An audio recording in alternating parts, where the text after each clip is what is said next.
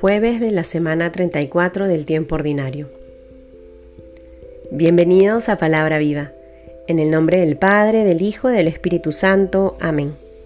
Del Evangelio según San Lucas capítulo 21 versículos del 20 al 28.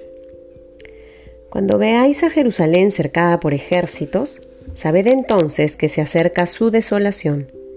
Entonces los que estén en Judea, que huyan a los montes los que estén en medio de la ciudad, que se alejen, y los que estén en los campos, que no entren en ella, porque estos son días de venganza en los que se cumplirá todo cuanto está escrito.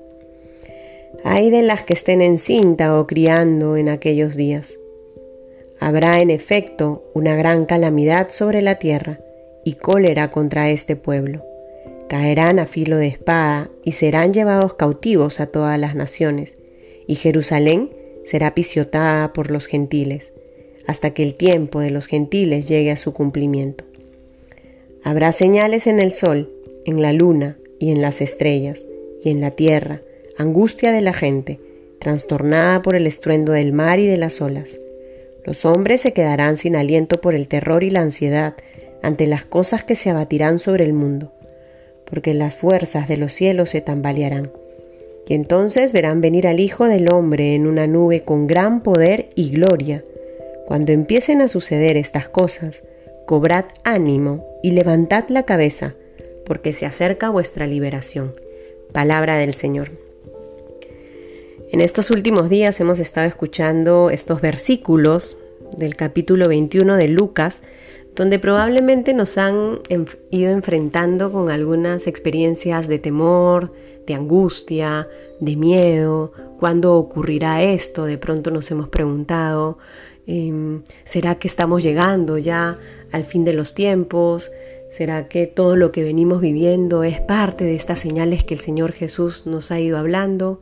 En fin, pueden haber surgido muchas inquietudes y muchos cuestionamientos, pero hay una verdad que no podemos dejar pasar.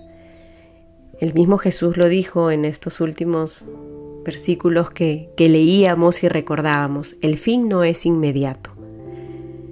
Tenemos la certeza que el Señor viene, que Él nos llama a su presencia, pero no sabemos ni cuándo, ni cómo, en fin.